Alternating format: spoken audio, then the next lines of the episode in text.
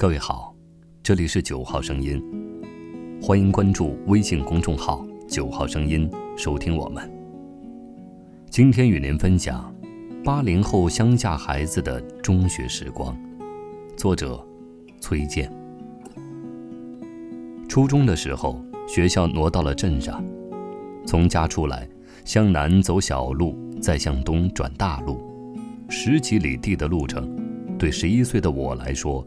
是不近的一段。大大的校园，两层教学楼，每个年级都有好几个班。周一居然还升旗，新鲜。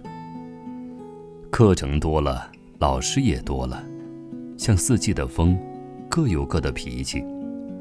语文老师是春天的风，温暖和煦；英语老师是夏天的风，刚猛却不失柔顺。最讨厌的就是数学老师，秋风一样刮过，就是花残满地。离家实在有点远，便开始住校。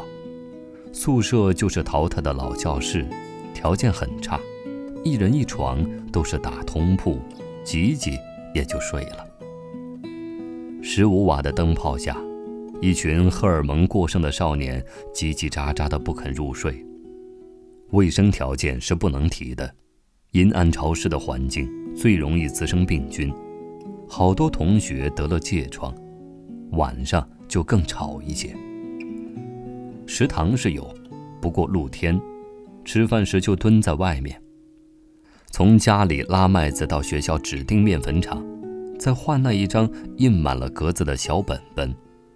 打饭轮流值日，六人一组，一人一天。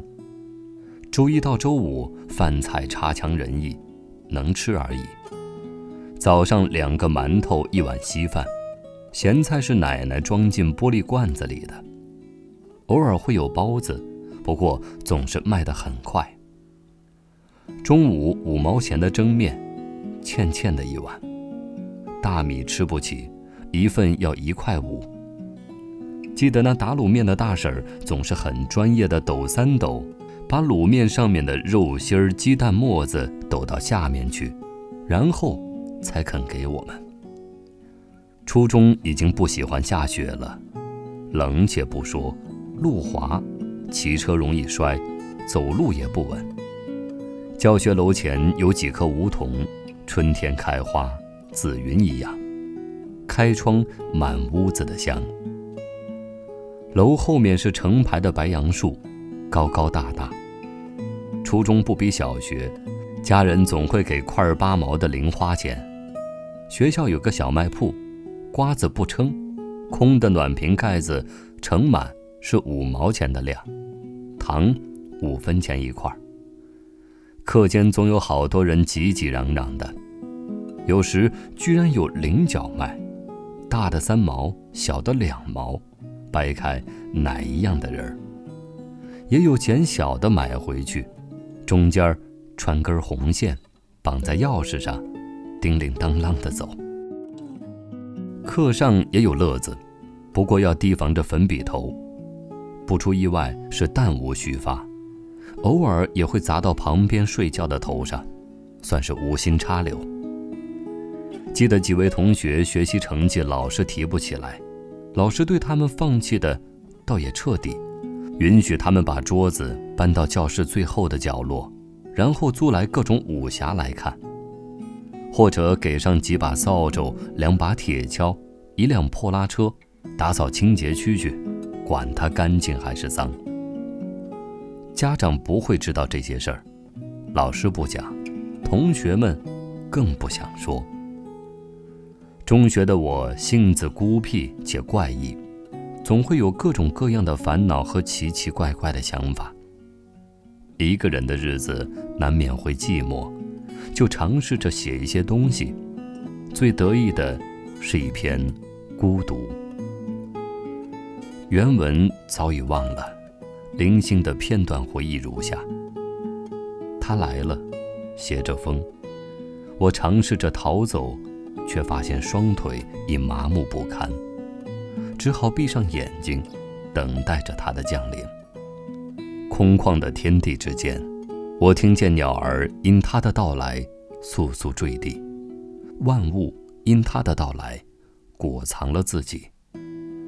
晚自习后熄灯之前串门再正常不过了，都是邻居，哪家有好吃的，哪家有好玩的，像老鼠一样乱窜，磕磕碰碰也有，睡一觉就忘了。夏天晚上的宿舍是原始社会，满水房、满走廊的光腚。不过走廊里时常有女家长出没，偶尔撞见了也不必慌，盆子捂住前面，处变不惊地走过去。在水房打水仗是最高兴的，谁也不怕湿了衣服，反正都没穿，你一盆儿我一盆儿，浇个天昏地暗。每晚的卧谈会是少不了的，这是融合室友关系的重要仪式。谁挑起的话题更劲爆，谁对这个话题知道的更多。当有争论时，大家会征求谁的意见，这很重要。卧谈会上总少不了争论，都是少年的心性，此时的不快情绪是不作数的，也少不了笑声。一屋子人在床上笑到打滚儿。往往，往往在这时，生活老师或者是教导主任的脸，就以迅雷不及掩耳之势出现在门上的那块玻璃上。干嘛呢？不睡觉，都出来站着。他倒也不考虑房间的隔音问题。这句话喊完，走廊里寂静一片，敲山震虎，其他宿舍也安上了。